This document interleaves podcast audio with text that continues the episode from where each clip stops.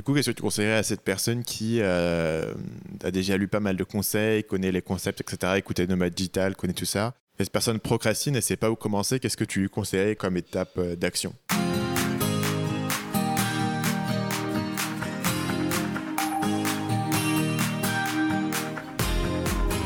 Vous écoutez le podcast Nomade Digital, l'émission de ceux qui veulent prendre le contrôle de leur temps et de leurs revenus pour pouvoir vivre et travailler n'importe où dans le monde. Chaque semaine, venez discuter entrepreneuriat, productivité et voyage avec deux gars qui le vivent au quotidien.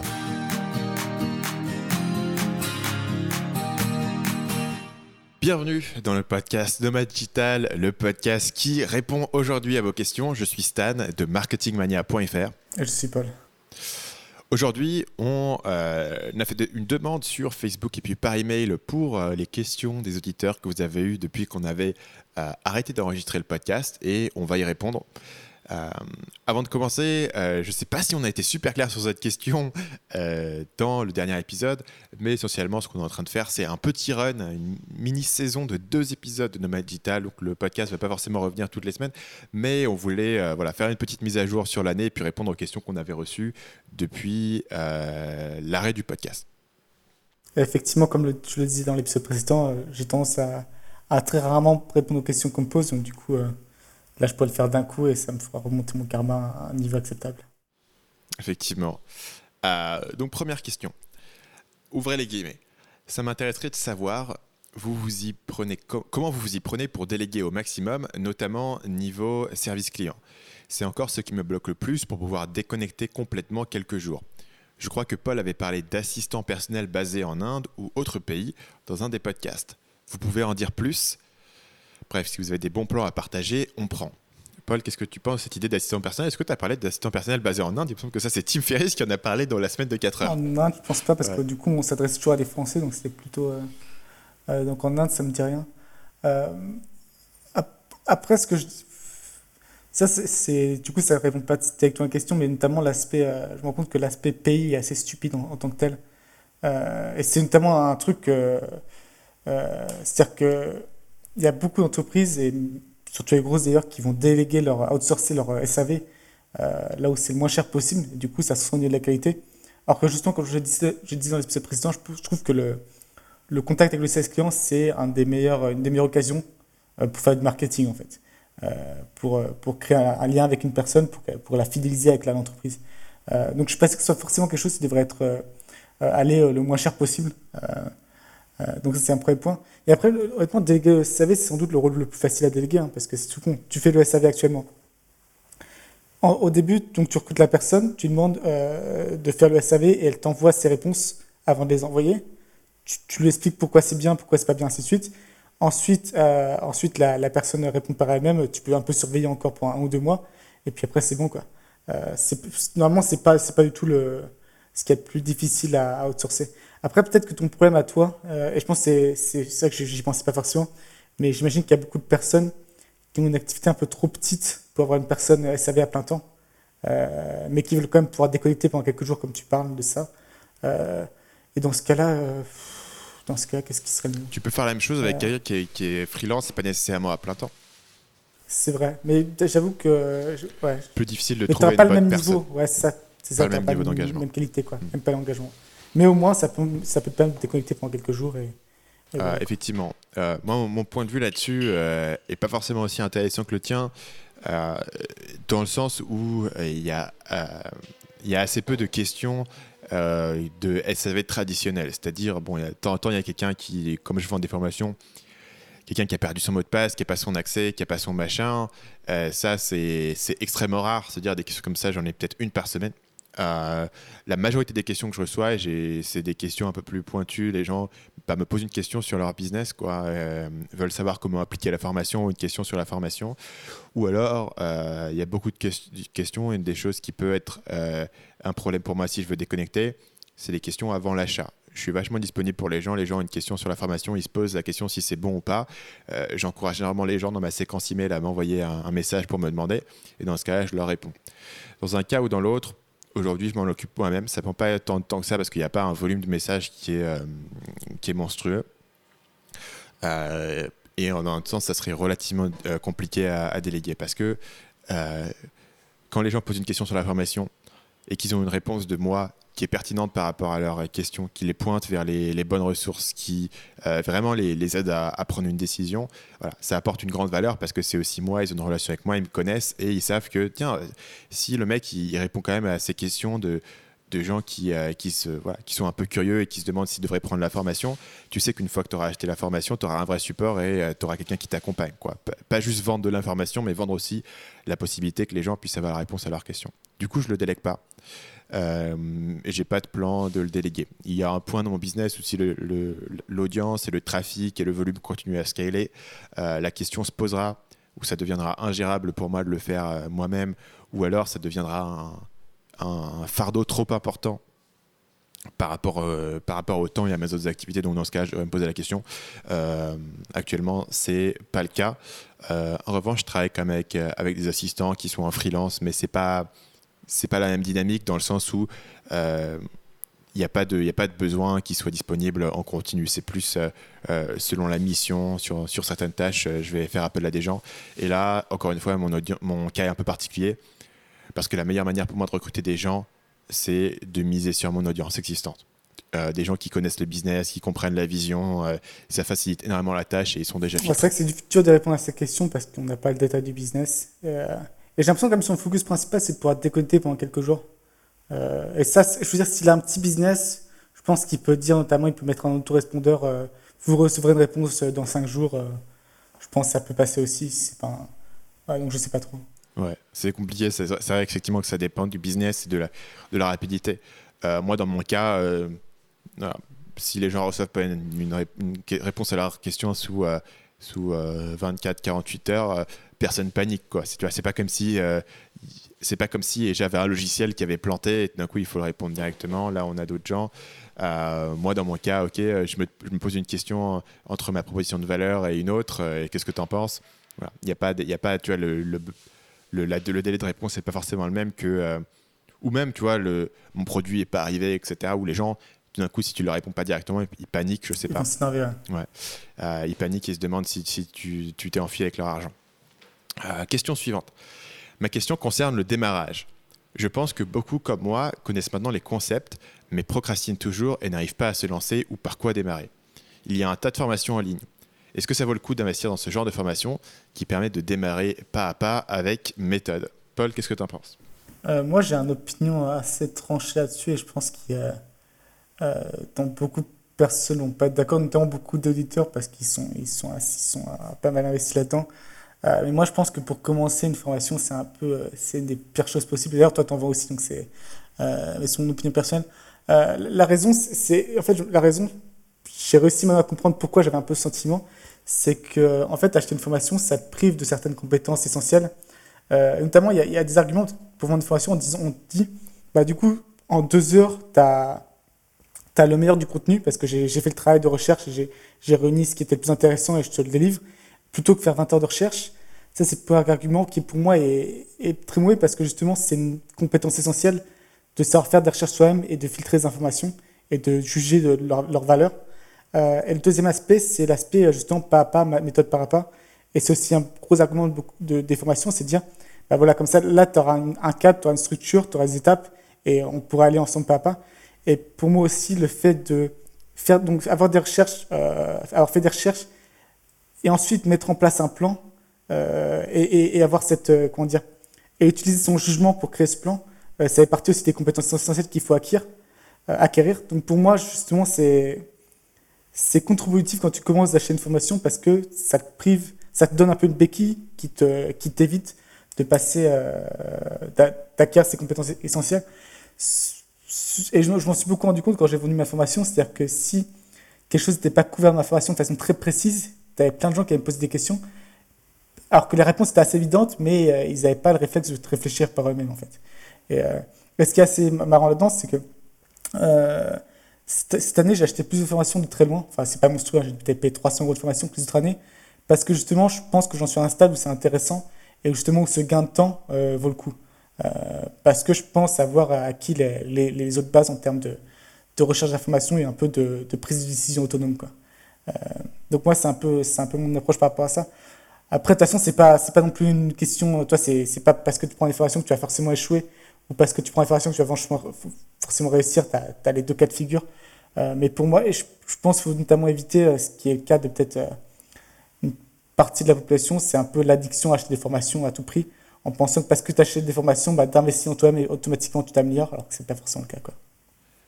du coup, qu'est-ce que tu conseillerais à cette personne qui a déjà lu pas mal de conseils, connaît les concepts, etc., écouté Nomad Digital, connaît tout ça cette personne procrastine et ne sait pas où commencer, qu'est-ce que tu, tu lui conseillerais comme, comme étape d'action? C'est un peu facile à dire, mais se, lancer, c'est faire. Euh, la, généralement, la personne sait ce qu'il faut faire, toi. C'est juste qu'elle hésite. Euh, notamment les questions que je reçois, c'est assez impressionnant à quel point la majorité, c'est sur des détails, en fait. Euh, des trucs qui n'ont aucune importance, dans... mais ils veulent juste faire les choses parfaitement et se disent, au moins, si j'ai cette information-là, je le saurai. le mieux, c'est de se lancer et de voir ce que ça donne. Quoi. surtout que la plupart des. Tu peux trouver des informations gratuites pour te lancer, pour savoir les points d'étape partout. Quoi. C'est c'est pas c'est pas vraiment un secret nulle part quoi. Euh, je pense aussi qu'il y, a un effet assez euh, d'ailleurs j'en suis euh, moi je suis assez touché c'est quand tu payes quelque chose tu as l'impression que ça a forcément plus de valeur en fait. et y a le seul aspect que je, que je aux formations pour moi qui est hyper intérêt c'est effectivement mais ça ça dépend des personnalités mais moi notamment qui qui suis un peu près de mon argent quoi c'est que si je paye j'ai pas envie de le laisser j'ai envie que ça, ça, ça va quelque chose quoi. Donc ça je pense que pour les gens qui sont un peu comment dire le, le, le paradigme économe, voilà, qui sont des gens qui sont économes, et toi, qui, ça, ça les chier de payer 100 euros pour quelque chose qui sert à rien, euh, ça peut, ça peut s'avérer, quoi. Mais, euh, mais une autre manière de faire ça, c'est tout simplement, tu investis, euh, moi, du coup, ce que j'ai fait, j'ai investi, tu investis 500 euros, bah, tu investi 500 euros, tu veux récupérer des 500 euros, bah, tu y vas, quoi. Tu investis dans, dans, le cas, dans ton inventaire, quoi. Mais c'est un, peu, un peu la faiblesse de beaucoup de business en ligne, c'est du coup, as tout ce que tu investis ton temps, et donc c'est facile d'abandonner, pas... Alors que moi, Amazon, tu as, as, de l'inventaire, donc bon, faut faire quelque chose pour vendre. C'est intéressant. Euh, sur, sur la question des formations, il y, a, il y, a, pas mal de points où je te rejoins. Euh, globalement, je pense que euh, le mauvais positionnement à prendre pour une formation, c'est de te dire Ok, je vais te prendre par la main et te donner une formule à copier-coller pour démarrer et avoir un business tout fait. Est-ce que tu penses pas que c'est ce qui se vend mieux au final C'est ce genre de, de modèle qui se vend mieux? Ça dépend de ton marché cible. Euh, mais il y a beaucoup de gens qui veulent ça. Il y a beaucoup de gens qui achètent ça. Il y a beaucoup de gens, voilà, ce qui, ça, ça se vend beaucoup. C'était pas après de ton positionnement. Mais euh, le problème de ça, si tu veux, c'est d'un point de vue économique, il y a un problème d'offre et de demande. C'est-à-dire, aujourd'hui, ce qui est à la mode, peut-être, c'est le dropshipping. Euh, ok, tu vas trouver un produit facile en dropshipping et tu vas le vendre, etc. Je te donne la formule. Si cette formule, elle était aussi simple que ça, tout le monde l'a fait, du coup, il y a beaucoup de concurrence, donc ça devient très dur de gagner de l'argent des gens comme ça qui ont acheté ces formations de dropshipping, euh, j'en reçois tout le temps des emails, ah, tiens, ok, j'ai monté mon site selon la méthode. Donc ils arrivent à monter parce qu'ils ont un, tutoriel pour monter leur Shopify, mais derrière, il n'y a pas de vente. Parce qu'il n'y a pas de réflexion sur la différenciation, sur le positionnement, etc. Donc ta méthode pas à pas, en général, ça va pas te donner le résultat parce que euh, tu n'as pas de différenciation. Et si c'est un truc que tout le monde pouvait faire, euh, bah déjà tout le monde l'a fait et il y a de la concurrence. Ou alors tout simplement, et on connaît des gens qui, qui ont fait ça, c'est-à-dire à, l'époque où euh, n'importe qui pouvait monter un site de niche sans trop de compétences, etc. Ce qui s'est passé, c'est qu'il y a des gens qui sont arrivés sur le marché qui ont recruté du monde et qui ont créé des sites de niche à la chaîne. Et, du coup, toi, en tant que petit. C'est le cas pour Amazon FBA, c'est tellement ça. C'est-à-dire qu'Amazon FBA, moi, j'ai zéro peur d'un auto-entrepreneur français qui va lancer un produit avec 3000 euros. Quoi. Ce qui me fait peur, c'est plutôt le, euh, l'entreprise chinoise euh, qui vend pour 2 euh, milliards par an et qui a tous les contacts avec les usines, qui, a des, qui, peut, qui peut se permettre de perdre pendant 3 ans de l'argent rien que pour te virer du marché. Quoi. c'est forcément un moment, le marché finit par solidifier et tu as, les plus gros qui restent et tu as des effets d'échelle dans certains domaines qui sont, qui sont très importants. Quoi. Et notamment si de niche, parce que si de niche, ça te permet de, notamment du backlinking. Du coup, c'est monstrueux. Quoi. Ouais. Euh, mais tout, enfin toute opportunité, si tu veux, qui, est vendue comme étant facile à faire, euh, sans compétence, sans réflexion, sans apporter de créativité toi-même. Euh, voilà, pourquoi est-ce que tu pourrais pas juste recruter du monde? Et parfois c'est vrai, et du coup ça recrute du monde et l'opportunité se ferme. Donc voilà, je dirais que la, formation ne devrait pas être un, palliatif au fait de ne de pas arriver à se lancer, de procrastiner l'idée de te dire que le mec va te prendre par la main et va essentiellement faire la réflexion à ta place. C'est un mauvais calcul. Et comme euh, tu l'as dit à l'instant, Paul, ça ne te permet pas de construire les compétences entrepreneuriales dont tu as besoin.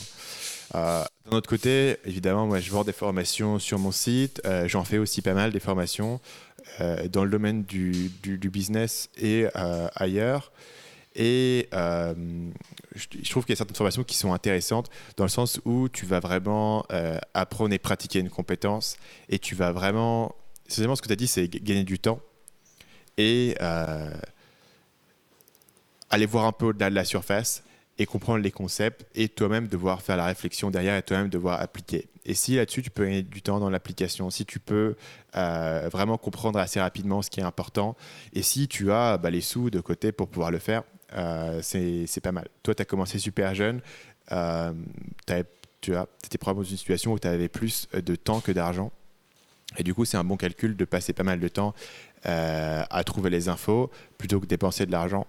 Euh, les gens qui sont dans un boulot, qui ont un emploi, qui ont, un, voilà, qui ont du cash, qui rentrent chaque mois, mais qui euh, n'ont pas autant de temps que ça, le calcul est peut-être un petit peu différent. Donc c'est peut-être là où je verrai la, chose.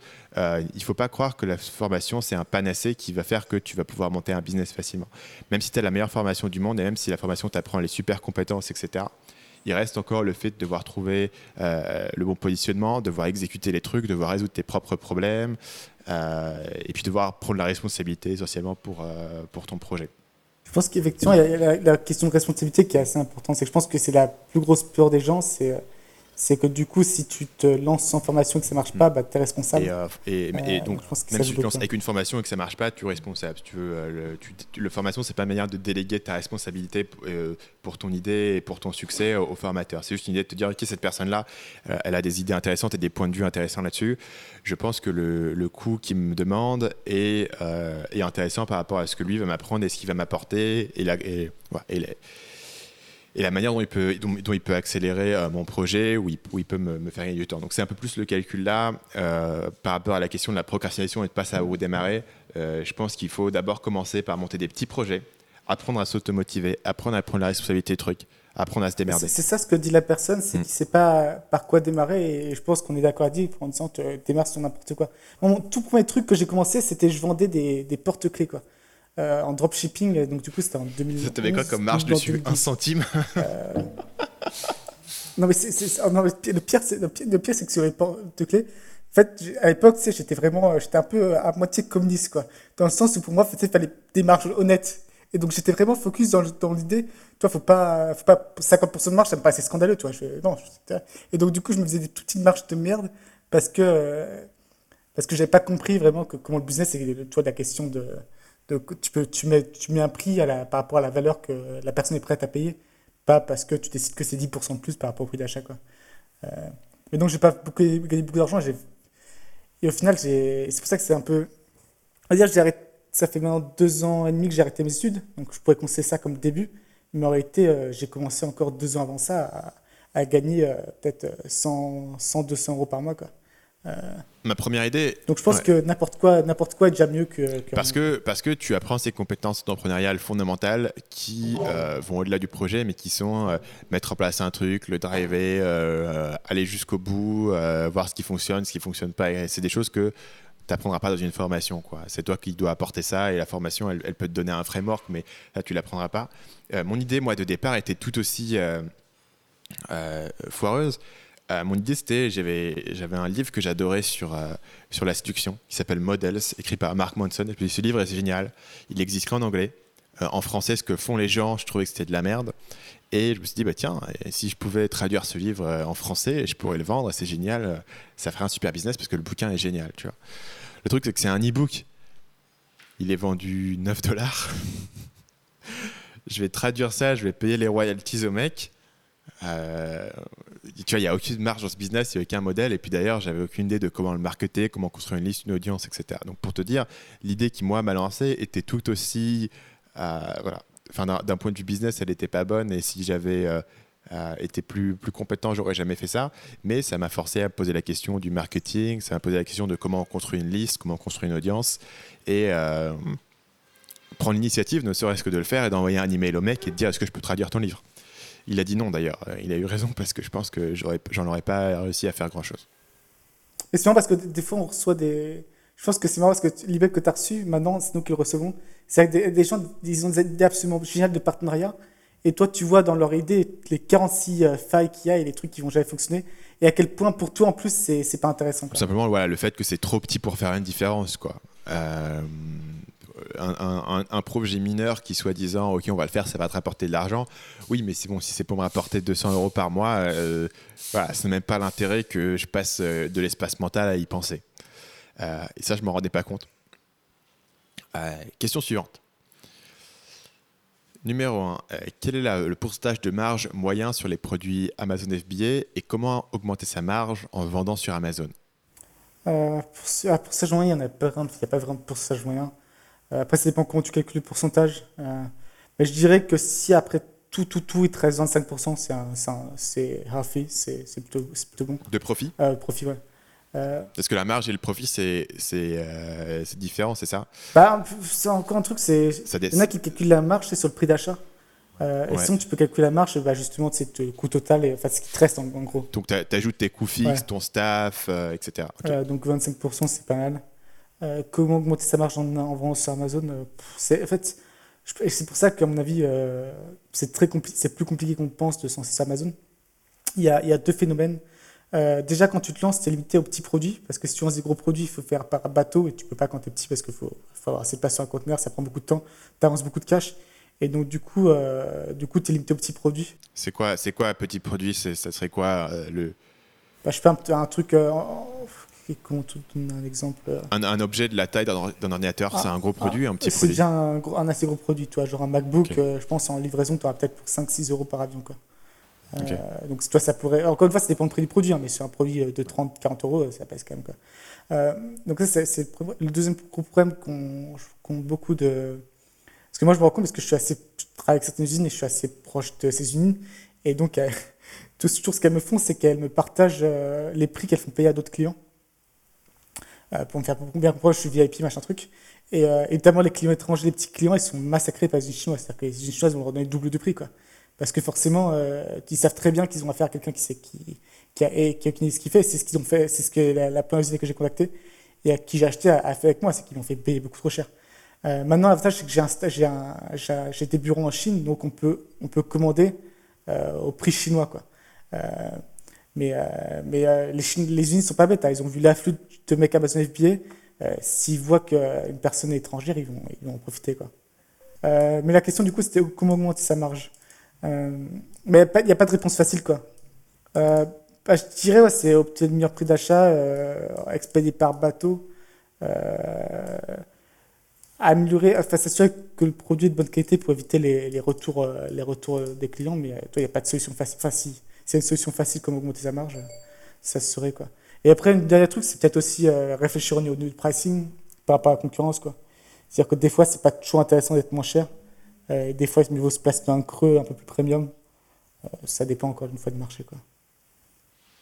Et ça, tu l'évalues comment? Parce que tu comprends assez bien comment les listings Amazon fonctionnent et donc tu arrives à identifier les opportunités. C'est un instinct? Je pense que c'est beaucoup un instinct. C'est la force. Au bout d'un moment, tu connais ton marché et tu sais ce que les gens sont prêts à payer. tu, acquiers un peu cette donnée au fur et à mesure. Quoi. Euh, après, généralement, de toute façon, il y a un truc tout con, mais c'est que tu ne veux, pas, veux pas faire la concurrence euh, aux Chinois au niveau des prix. Quoi. Euh, c'est impossible parce que. Et même les, Chinois. J'en parlais avec un mec à une, conférence, un, vendeur Amazon chinois qui est lui très gros, qui vend, pour dire, il vend, 600 millions, il a, il a, vendu 600 millions cette année, en 2017, donc c'est assez gros. Et il me disait que quasiment tous les vendeurs chinois sur Amazon ne euh, font pas d'argent en fait. Parce que les Chinois, ils ont vachement cette mentalité que le but, c'est juste de, que les autres se fassent, faillite et après, il ne restera plus que.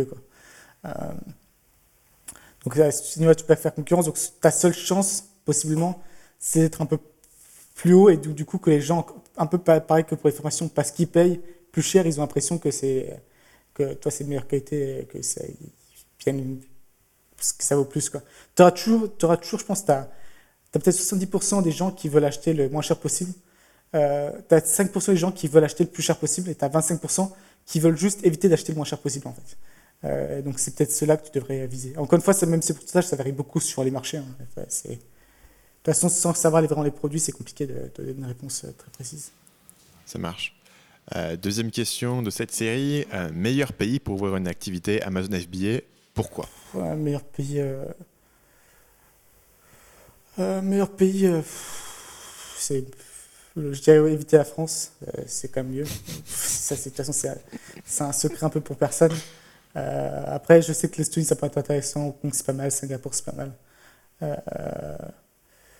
je pense que ce qu'il faut éviter si vous avez des grosses ambitions sur le business, c'est partir sur, dans un pays un peu trop chelou. Quoi.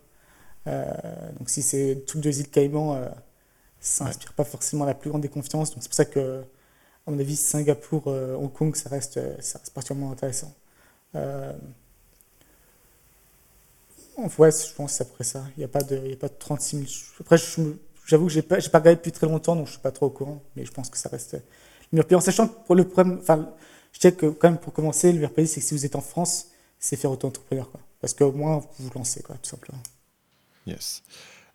Question suivante euh, Facebook Ads et Amazon FBA, une combinaison rentable.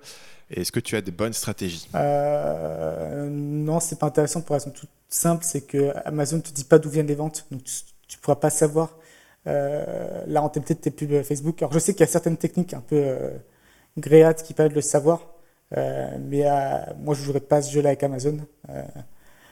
Donc je pense pas que ce soit une bonne stratégie. Après, je sais que tu peux le faire dans certains cas, par exemple dans un cas, tout con, mais imagine tu as un produit qui ne se vend pas du tout, tu fais zéro vente par jour bah là, forcément, si tu lances du Facebook Ads et tu mets à faire 50 par jour, tu sais que ces ventes viendront de Facebook Ads. Donc, dans certaines occasions, tu peux le faire. Et euh, mais ce n'est pas quelque chose que je recommanderais forcément parce que tu n'as pas une très bonne visibilité sur la rentabilité. de toute manière, d'un point de vue plus technique, euh, le truc, c'est pas juste de savoir quelles, euh, quelles ventes viennent de Facebook, c'est aussi de savoir de quelles pubs est-ce qu'elles viennent. Et là-dessus, tu auras beaucoup, beaucoup de mal à le savoir. C'est-à-dire tu ne peux pas optimiser tes pubs, tu peux pas optimiser tes audiences, tes, créatifs, etc parce que tu n'as pas de visibilité. Je trouve ça un peu étonnant d'ailleurs que Amazon te donne aucune manière de le faire, parce que euh, au final, ça devrait les avantager si toi-même tu payais tes pubs sur Facebook pour envoyer du trafic sur leur plateforme et, leur faire de l'argent. Euh, est-ce que tu as une idée de pourquoi est-ce qu'ils ne te donnent pas cette possibilité d'avoir un suivi?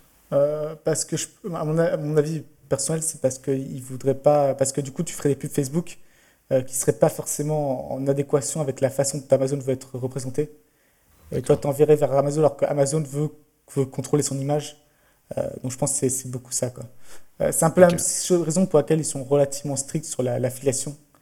Euh, C'est-à-dire que tu peux pas, toi, si tu fais un article totalement mensonger, euh, ils peuvent potentiellement te virer ton compte affilié. je pense que c'est vraiment ça la question. De toute façon, Amazon, il faut comprendre qu'ils sont très. Qu'on appelle ça Ils sont très controlling. Ils, sont très, ils, ils, aiment bien contrôler. Quoi. Euh, et donc, ce n'est pas les premiers à t'offrir des outils pour, euh, pour, euh, pour marketer ta, pour, pour promouvoir ta, ta, ta marque ailleurs. Quoi. À ce sujet-là, tu penses que tu as remarqué des modifications dans le, la manière dont Amazon traite ses vendeurs sur les dernières années ou depuis que tu bosses sur Amazon FBA bah, Moi, j'ai beaucoup grossi, donc moi, je vois une, certaine différence par rapport à ma boîte, mais je pense que c'est plus lié à la taille qu'autre chose. Euh, mais euh, par, contre, ce qui est assez hallucinant, ce qui, fait toujours assez marrer, c'est qu'en termes de, de support euh, vendeur, donc un support vendeur sur Amazon, c'est que le mec qui vend 3 livres par mois et le mec qui fait 500 millions par an, ils auront affaire au même, au même, au même, au même sales client, quoi. Enfin, même sales support vendeur. Donc c'est intéressant. Par contre, dès que tu grossis, tu peux avoir un, ce qu'on appelle un account manager qui est relativement utile et qui peut débloquer certaines situations. À quel moment est-ce que tu peux avoir un account manager? Je dirais, euh, je pense que quand tu dépasses le, million, ça peut, ça peut commencer à jouer. Après, tu as, aussi, euh, aussi le cas où euh, si tu as un produit particulièrement innovant, particulièrement intéressant, là, tu peux aussi avoir un account manager pour t'aider à, vendre sur Amazon. Quoi. Tu vois, par exemple, si tu as fait une campagne Kickstarter sur un nouveau produit, tu auras ça. Ok. Quatrième question sur Amazon FBA. vendre du service pour Amazon FBA. Quels sont les besoins d'un vendeur Amazon? Exemple, euh, copywriting, fiche produit, PPC, etc. Euh, bah, le problème, c'est qu'il y a déjà beaucoup. Alors, je sais qu'il y a quand même une relativement forte demande, pour des, euh, notamment pour, pour soit fait en français, en allemand ou autre. que ce soit au terme du PPC, parce que c'est pareil pour les fiches produits, pour le copywriting. après, ça moi, c'est, tu vois, faire une agence de ce type-là, ça me paraîtrait la, fin du monde. Quoi. Ça paraîtrait parce que je pense que tu ne pourras pas gagner beaucoup par client. et tu devras gérer beaucoup de clients et ce sera compliqué. Moi, ça me paraît pas très intéressant. Quoi. ça peut, en tout cas, en, faisant de la chance, peut-être toi en freelance, si tu veux gagner de l'argent relativement rapidement. effectivement, je pense qu'il y a beaucoup notamment d'Américains et de Chinois, et beaucoup de Chinois surtout, qui cherchent notamment des personnes pour rédiger les listings en français ou les traduire plutôt en français, gérer le PPC et autres, ça peut potentiellement se trouver. Euh, par contre, les mecs qui ont fait des, des outils et du software pour euh, Amazon FBA, ils s'en ont bien tiré. Euh, ouais, Je pense ça dépend. À Travis Jamison. Travis Jamison, c'était quoi son, son, site? C'était. J'arrive pas Amazon Tracker, non, c'est pas celui-là? Amazon, ouais, c'est ça, MZ Tracker. MZ Tracker, je dirais que ça dépend. En fait, ce qui s'est passé sur Amazon FBA, ce qui se passe en ce moment, c'est que tu as eu un gros, gros pic, je dirais, il y a un an, un an et demi. Et donc, en fait, le gros, le gros problème, c'est que faire un nouvel outil, ça prend peut-être six mois, un an. Et donc, du coup, tu as plein d'outils qui sont sortis peut-être il y a six mois, en sachant que le nombre de vendeurs est en, est en baisse, en fait. Donc, je, je pense que notamment. Euh, les vendeurs sont en baisse parce que les, les gens n'arrivent plus à rentrer et ça se consolide ah, C'est ça. Enfin, je, pense que les gens. Ou les, les gens sont ruinés. Euh, ils sortent. Et beaucoup de gens sortent. Je pense qu'il y a. Le, gros problème de Amazon FBA, c'est que je pense que beaucoup de gens y attachent. Beaucoup, beaucoup de gens ils ont un succès assez rapide. Euh, et ils ont, ils ont attaché beaucoup leur ego. Et donc, ils ont commencé, je pense, en 2015. Et tu vois, ils gagnaient, euh, ils gagnaient, ils gagnaient pas mal. En plus, ils faisaient bonne marche. Et au fur et à mesure, notamment les Chinois et d'autres vendeurs Amazon FBA euh, américains ou, européens sont arrivés. Et du coup, ça a cassé les prix. Et donc, ils ont tout fait pour maintenir leurs chiffres parce que ça, c'est pas grave, toi, d'avoir des, des, revenus qui baissent, euh, mais en gagnant plus d'argent, tu vois. Et au final, si tu gagnes plus d'argent, au bout d'un moment, le cash flow te rattrape et tu te fais, tu te fais éjecter. donc, honnêtement, c'est assez spectaculaire à quel point tous les gens à qui j'ai parlé peut-être il y a deux ans, 95% euh, euh, ont quitté Amazon FBA. Qu'est-ce qui fait que toi, tu as réussi à tenir? Euh, Qu'est-ce qui fait que j'ai réussi à tenir? Je pense parce que j'étais dans une catégorie où il n'y avait pas trop de monde à, cette époque-là, notamment même en Europe, où au final, ça s'est solidifié. Maintenant, c'est plus le cas. Maintenant, c'est assez violent parce que les Chinois, ils sont arrivés de façon assez, assez violente. mais je dirais que c'est. je suis allé dans une niche qui, qui allait encore, quoi, où les gens étaient prêts à payer un peu plus c'est ouais, je pense que c'est le facteur principal. Euh, tu, souffres, tu souffres directement de la concurrence des Chinois? Euh, Clairement, oui. Euh, pas tant que ça, parce que je me suis quand même positionné au-dessus, donc ça va après. Et je, je, heureusement que je me suis positionné dessus, parce que si j'étais sur le même truc, je me serais fait totalement défoncer. mais forcément, il faut, faut, voir aller sur Amazon, Amazon, Amazon.fr. bon, vous aurez déjà une partie des produits qui sont vendus par Amazon, mais après, 95% des vendeurs, c'est chinois. C'est, assez impressionnant parce qu'ils ils ont accès aux, usines, ils ont accès au réseau logistique et, ils s'en foutent de gagner de l'argent. Euh, et en plus, maintenant, ils sont beaucoup améliorés sur tout ce qui est copywriting et autres. Euh, ils sont largement améliorés. Obtention de reviews, ils ne sont, pas, ils sont pas moins non plus. Euh, ils ont un autre avantage chinois, c'est qu'en fait, les, boîtes, en, ils, en fait, sont zéro peur d'être bannis par Amazon parce qu'ils créent juste une boîte et relancent en fait. donc forcément, ils ne respectent pas toujours les règles et ils abusent un peu des failles existantes. Euh, donc je dirais que les, Chinois, globalement, ont, dominent Amazon FBA assez largement. Alors qu'on entend beaucoup parler des Américains, par exemple. Les Américains. Bah, en plus, encore une fois, c'est les gens ne sont pas très originaux de façon euh, naturelle, donc les gens sont allés dans les, par exemple, les, les, les, trucs de cuisine. Et, euh, forcément, comment tu veux. toi, tu as, 150 personnes qui vendent le même produit. bon courage, quoi. Mhm. Euh, question suivante, euh, la fameuse question selling machine. Même sans trop détailler, est-ce que Paul peut expliquer rapidement pourquoi il a choisi de supprimer toute trace de son blog Selling Machine, ses formations et tout ça? Euh, C'est un ensemble de raisons. une des plus importantes, c'est que j'étais assez naïf, dans le sens où à l'époque, je faisais pas mal de podcasters américains, et tu vois, même, si j'avais su quel produit vendu, vendait, ça ne me serait jamais venu à l'idée de me lancer sur le truc que parce que ouais, il il m'offrait du contenu gratuitement, euh, il m'avait bien aidé. Euh, sauf que moi, personnellement, j'ai pas été spécialement discret euh, sur, sur les produits que je vendais. Et ce qui fait qu'il y a pas de personnes qui sont venues vendre les mêmes produits que moi. Comment ça, tu n'as pas été spécialement discret Il me semblait que tu ne parlais pas directement de ta marque ou des produits que tu vendais, que les gens arrivaient à faire détective et trouver Ouais, c'est pas très compliqué. À plein de niveaux, c'était pas très compliqué. Hein. Je, Et ça me fait, j'étais vraiment totalement naïf. J'étais persuadé que même, je me dis au pire des jeux qui trouveront et puis ils font. Toi, qu'ils regarderont par curiosité, mais ils ne seront pas pour un produit.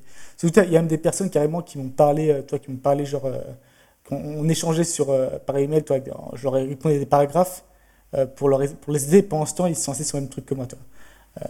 Ce qui est forcément pas très agréable, surtout que j'ai passé beaucoup de temps à l'époque pour écrire du contenu gratuit.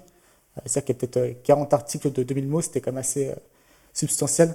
et donc, ça faisait un peu chier. surtout qu'en fait, ce qui se passe, c'est que bon, ça n'a jamais été un gros risque pour mon business parce que euh, ils n'avaient pas forcément de facteur différenciateur en fait. Mais justement, le problème c'est que quand tu n'as pas de facteur différenciateur, qu'est-ce que tu fais pour pouvoir vendre? Tu baisses les prix en fait. Donc ça a cassé les prix, donc pendant un temps, j'ai pas eu de l'argent. Euh, en sachant que euh, y a, je crois qu'au total, il y a 7 personnes, 8 personnes qui m'ont copié. il n'y en a plus aucun qui est présent dans mes niches de façon notable, qui fait plus de ventes, de ventes par jour. donc au final, ça n'a pas, été, pas été très grave, mais c'était plus sur le principe où c'était un peu agaçant. Euh, donc ça, c'est le premier aspect. Le second aspect, c'est un truc un peu euh, plus personnel, c'est que euh, ça, à, mon petit niveau, ça me gênait d'être connu en fait. C'était une sensation assez désagréable pour moi. Euh, toi, ça me plaisait pas en fait. Et je préfère vraiment plutôt faire mon business dans mon coin. Euh, toi, faire un podcast annuel. Euh, toi, que trop de gens. Toi, par exemple, je, je pense que je vivrais très mal d'avoir une chaîne de, de 80 000 abonnés. Toi. Je pense que je ça, c'est la personnalité de chacun. Moi, ça, cette attention, ça ça me, ça me rendrait pas très à l'aise. Euh, donc, il y avait ça. Euh, le dernier truc aussi, c'est l'aspect vente de formation. C'est un truc qui m'intéresse pas du tout. Euh, alors, c'est pour plein de raisons. Déjà, je pense qu'il est très important, mais c'est comme pour les produits physiques. Hein, les, formations, c'est d'avoir une bonne, que la forme soit belle en fait, que la forme monte au d'aveur. Et moi, j'étais, moi, j'étais un peu en mode, vas-y, j'enregistre mon écran et j'explique ce que je sais. Et donc forcément, même ça s'est bien vendu, hein, je crois que la première formation euh, que j'ai sortie, j'en ai vendu 350, euh, donc c'était pas mal. Mais, euh, mais l'emballage n'était pas beau et n'était pas, était pas satisfaisant. et aussi, je me suis rendu compte que beaucoup de gens, ça leur servait pas à grand chose. Quoi. ça leur servait pas à grand chose. et j'ai, c'est, ça a un peu dégoûté aussi parce qu'il y avait beaucoup de gens qui étaient vraiment galère financière et je sentais qu'ils étaient désespérés et j'avais pas envie qu'ils toi, qui, euh, qui se sur la qui s'achètent ma formation, qui, qui claquent 5000 euros. Euh, euh, Surtout qu'encore une fois, ma FBA, c'est très facile de perdre de l'argent comparé à d'autres business en ligne, donc ça me gênait pas mal. Euh... Ouais, j'avais pas. En plus, aussi, un truc un peu. Je me suis un peu tiré belle en pied, c'est dans le sens où tout le contenu gratuit, tout le contenu gratuit que j'avais fait pour moi suffisait à se lancer. Je pense que les formations n'étaient pas essentielles. Alors, ça, ça me montrait ma méthode précise mais euh, tu pouvais faire ça, donc j'avais pas l'impression plus que ce soit très utile. Quoi. Euh, tout ça a fait que, effectivement, j'ai décidé de. Et le dernier aspect, ce qui est aussi important, c'est que quand je comparais les deux, ça me plaisait beaucoup plus de travailler sur son business que de travailler sur euh, son business FBA que sur mon business formation. Quoi. donc je me suis dit pourquoi, pourquoi diviser les deux alors qu'il y en a un qui, qui, me plaît beaucoup plus? Et donc voilà, ça, ça, a mené à ce que je ferme mon site, podcast et tout ça. Selling Machine, elle existait pendant combien de temps environ? Euh, Je me j'ai regardé, c'était super court en fait. Ça a duré pendant 4 mois en fait. Ça a fonctionné vachement vite parce qu'en fait, j'étais une des seules personnes à l'époque qui a la moindre expérience là-dedans. En ouais, tu as été un des premiers à en parler en France. Euh, d'ailleurs, il y a beaucoup de gens qui m'ont dit après que j'avais fait une erreur, j'aurais au moins. Parce que, effectivement, le potentiel euh, financier était assez important, je pense. Par rapport à ton business actuel, ça reste une goutte d'eau. Ça reste une goutte d'eau, mais c'est un business où tu as euh, je tiens un peu plus evergreen, c'est-à-dire que j'aurais pu sortir une formation et tu vois, euh, laisser tourner. Euh. Après, c'est facile à dire toujours comme ça, hein, mais, mais aussi, après, il y avait aussi un, truc où j'ai fait un choix assez courageux, c'est un peu c'est un peu exagéré, mais, non, mais je pense que tu as un peu le concept de sunk cost, tu vois. Donc, finalement, j'avais passé 4 mois où j'avais consacré la moitié de mon temps, environ peut-être 6-7 heures par jour à travailler sur ce site-là. Donc, toi, ça représente, du coup, ça, avait, plus de 1000 heures de, de passé. Au final, j'ai vendu mes 350 formations, je crois que j'ai vendu euh, seulement 37 euros, donc ça, c'était pas mal. Et après, j'ai fermé, alors que j'avais, fait, j'avais presque fait le plus dur du travail. Toi. J'avais, j'avais une certaine crédibilité, j'avais une audience, j'avais une liste email, et au final, tout ça, j'ai, jeté à la poubelle. Quoi. Euh, donc c'était un peu par rapport à ça, mais honnêtement, maintenant, je ne regrette pas du tout. De toute façon, généralement, les, les décisions, ce genre de décisions, tu les sens un peu, euh, ton instinct te dit un peu ce que tu devrais faire. Quoi. Hmm. Euh, question suivante, est-ce que tu penses qu'il est encore jouable de se lancer, de percer sur Amazon FBA en 2018 euh, Oui, alors en fait, il faut que je mette un, petit bémol par rapport à ce que j'ai dit avant. C'est que moi, je parle, quand je parle de ça, je parle un peu pour, euh, pour atteindre une certaine échelle. Par contre, dégager 2-3 000 euros d'Amazon FBA d'une petite niche en la sectionnant plutôt pas mal, c'est possible. Quoi. Par contre, explique, explique quelle est la différence. Parce que les Chinois ne sont pas sur des trucs à 2-3 000 euros par mois en, France bah, ils, sont moins, ils sont moins. Et surtout, ouais, ils sont moins, il y a moins d'attention qui est portée là-dessus, tout simplement. C'est-à-dire qu'effectivement, les, plus grosses boîtes chinoises, il faut comprendre qu'il y, a plusieurs boîtes, tu as, des connus, par exemple, Oki est assez connu. eux, ils font 2 milliards par an. Amazon.com plus Amazon. et Amazon Europe euh, ils n'en ont rien à foutre euh, d'un petit, euh, petit produit qu'ils peuvent vendre pour 10 000 euros par mois. Quoi. Mais pourquoi? Parce que pourtant, Procter Gamble, qui est une boîte qui fait des milliards, te vend bien une brosse à dents ou du dentifrice à 3 euros? c'est vrai. je pense que c'est simplement qu'ils il, lancent masse de produits et y a, toi, toi c'est comme toutes les boîtes, ils sont quand même en, toi, ils sont limités dans leurs effectifs, ainsi de suite, et donc ils se concentrent sur. je pense que toi, ils, ils, ont une méthode, ils ont un peu ils ont un peu une grosse machine, et donc, c'est un peu bête d'utiliser cette grosse machine sur les petits produits, alors qu'il y a encore plein de gros produits à lancer. Je pense que c'est un peu ça. Et après, pour toi, Gamble, toi, moi aussi, je trouve ça pas très cohérent de vendre des brosses en 3 euros. Je trouve ça un peu stupide de leur part. Bon. Euh, ils ont dû réfléchir. Euh, ouais. Euh, donc, tu penses que c'est c'est pas jouable de se lancer, de essayer de monter un gros business? Bah, En fait, il y, y, a un truc tout, tout con, mais c'est pareil pour tout, c'est pareil pour cette niche, c'est pareil pour tout. C'est que Imaginons que tu veux euh, vendre euh, un rasoir, ok. Euh, rasoir, c'est quand même un gros, gros truc. donc tu tapes, le mec tape rasoir sur Amazon.fr. le premier résultat va peut-être prendre 30%, enfin 25% des ventes. Le second peut-être 15%, le troisième 10%, ainsi de suite. Et donc si tu n'es pas sur cette première page, tu vas vendre rien du tout en fait. Et donc toi, tu, tu, comprends l'idée un peu? C'est que mhm. sur les gros produits, faut y mettre le paquet pour être dans les premières, dans les premières places. Et si tu te lances avec Ça veut dire quoi mettre le paquet? Bah, Mettre le paquet, notamment un truc, un truc tout con, mais c'est euh, tout ce qui est. pour commencer à se positionner, il faut, mettre beaucoup, faut mettre beaucoup en pub.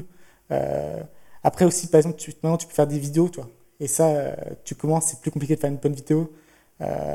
L'obtention de review, c'est aussi très important. Très important. un autre truc aussi, c'est que si jamais tu, ton produit a un, un défaut, si tu es, si es petit, tu es mort, quoi, parce que ton a des défauts, ton, tu vas prendre négative review et ton taux de conversion va se casser la gueule et c'est fini. Quoi.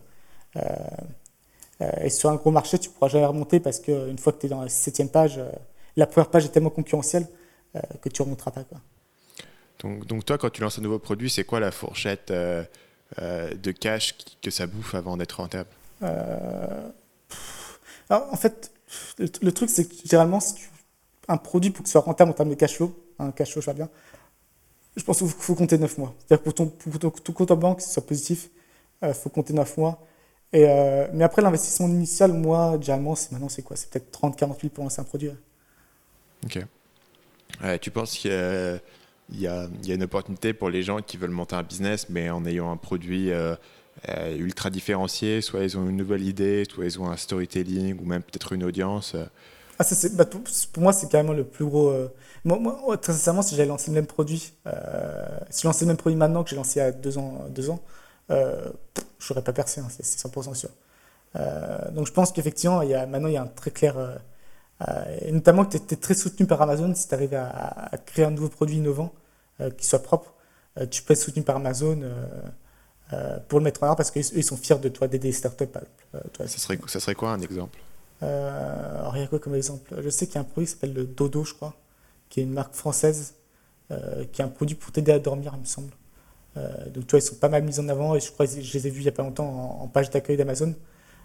parce qu'Amazon est fier de pouvoir dire voilà, on est une startup française qui a designé son nouveau produit.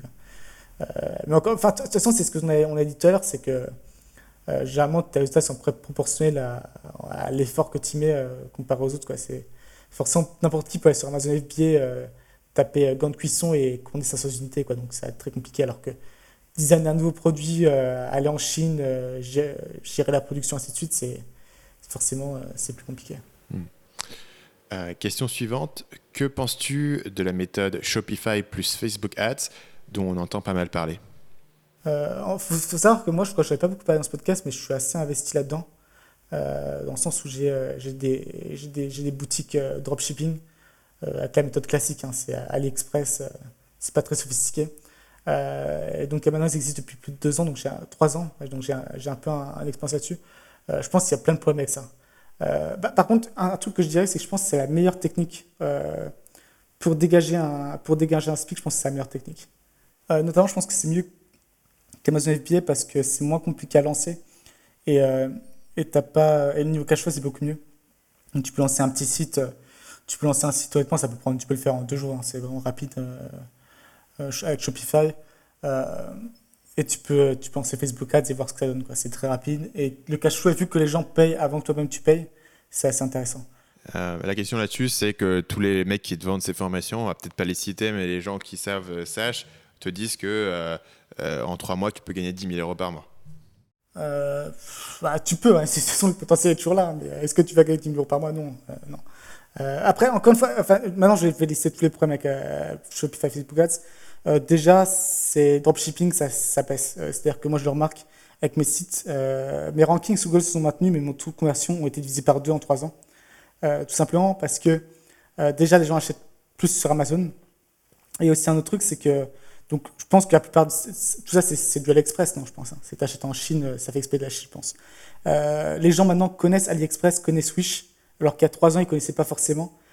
donc maintenant, toi, ils vont directement acheter là-bas. et les, gens, c'est marrant parce que au début d'Internet, les gens n'avaient pas confiance pour euh, mettre leur carte bleue sur des, sites comme ça. Et maintenant, c'est un peu la même chose. Quoi. C'est qu'ils veulent, euh, ils veulent des plateformes qu'ils connaissent. Euh, donc, le taux de conversion a baissé. toi, moi, j'ai l'expérience que j'ai des centaines de visiteurs par, par, par, an sur mes sites. Et donc, j'ai pu très bien voir ces baisses. Il n'y a, pas de doute. donc, déjà, c'est un truc qui est en baisse. les gens ne veulent pas acheter sur un site comme ça. le deuxième truc, c'est que c'est bon là, actuellement, c'est à la mode, un timing un peu bizarre d'ailleurs, parce que c'était à la mode aux États-Unis il y a trois ans.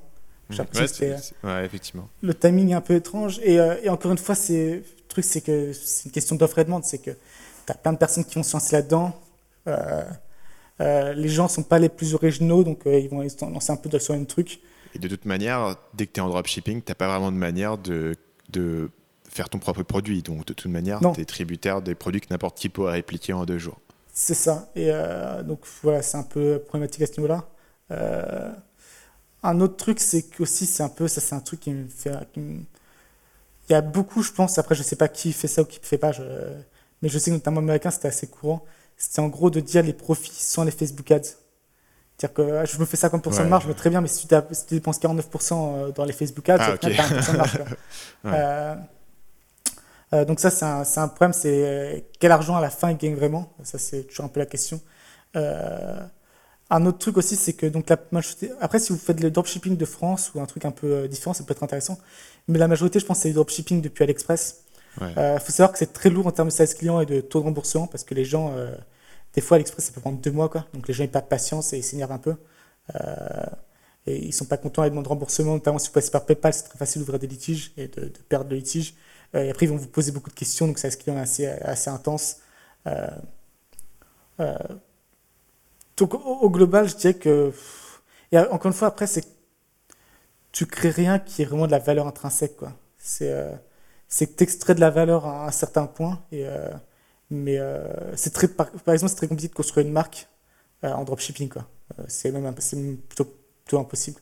Donc, je dirais que ça vaut le coup même rien que pour apprendre un peu comment utiliser Facebook Ads, comment créer un site Shopify, euh, comment faire du SEO client, ça peut être intéressant de se lancer là-dessus. Mais euh, je pense que la, la, hype est un peu, est un peu exagérée. Encore une fois, j'en parle d'expérience parce que euh, ça fait trois ans que j'ai Ah, par contre, un truc qui est très très bien, que j'ai oublié de noter, c'est qu'une fois que tu délègues le service client, tu n'as plus rien à faire. Peut-être cette année, j'ai peut-être passé 6 heures sur, mes, sur mes sites dropshipping. Donc ça, c'est un gros avantage. que tu n'as pas, par exemple, en Amazon FBA, c'est un peu plus compliqué. Mais, euh, et aussi, c'est potentiellement un, business qui est revendable, quoi, parce que c'est pas attaché à ta personne, euh, c'est un business à, cash flow, donc ça peut mais, être Mais toi, tes, business Shopify sont basés sur le ranking Google, pas trop sur les Facebook Ads. c'est vrai, non, c'est vrai, tu as raison, je sais pas noter ça, c'est que je fais même pas de Facebook Ads, honnêtement. Parce que moi, je suis, je suis assez pointu sur la partie Facebook, j'en ai vu beaucoup, j'ai beaucoup de gens qui me posent des questions. Bah, D'ailleurs, tu m'as fait, du, fait du Facebook Ads pour un de mes sites. Euh, ouais.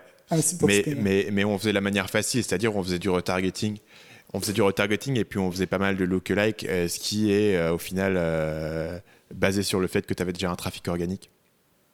Être rentable sur un truc comme ça où tu as des marges de dropshipping, tu n'es pas différencié, c'est pas du tout évident. Et si ton produit n'est pas unique ou si ton produit n'est pas vraiment.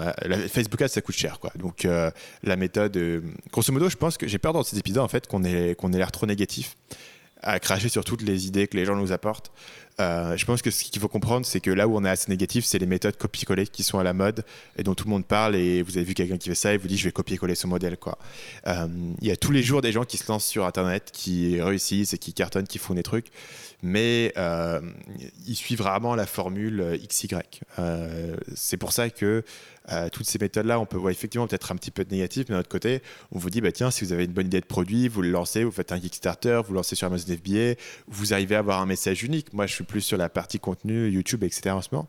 Mais je pense euh, qu'on encourage même les, gens à se lancer, juste euh, que les, les attentes soient pas, que forcément ça ne correspond pas à ce que des gens te disent pour te vendre de, l'information. C'est assez logique, toi les intérêts sont pas les mêmes. Quoi. Les et méfiez-vous des, des, des, méthodes copier-coller où on vous prend par la main, etc., où ça devient super facile. Euh, derrière, si vous avez des compétences, si vous avez une bonne idée de produit, euh, si vous avez la capacité de créer du contenu qui est intéressant, vous construisez une audience, vous arrivez à vendre des choses. Il y a plein, plein de manières de réussir sur Internet aujourd'hui. Euh, à mon avis, il faut peut-être moins s'inquiéter des méthodes toutes faites, des tendances du moment, des trucs à la mode, et plus se dire, OK, comment est-ce que je peux apporter de la valeur à des gens et faire un peu mon truc. Euh, plein de gens réussissent sans forcément faire les, grandes méthodes qui sont, à la mode en ce moment. Euh, et c'est peut-être pour ça qu'on est, un, petit peu sceptique de ces méthodes-là. Ça ne veut pas du tout dire qu'il n'y a pas de place. il y a plein, plein de places sur Internet pour faire des projets. Question suivante, on repart sur un truc plus technique e-commerce. Euh, qu'est-ce que tu penses de Price Minister?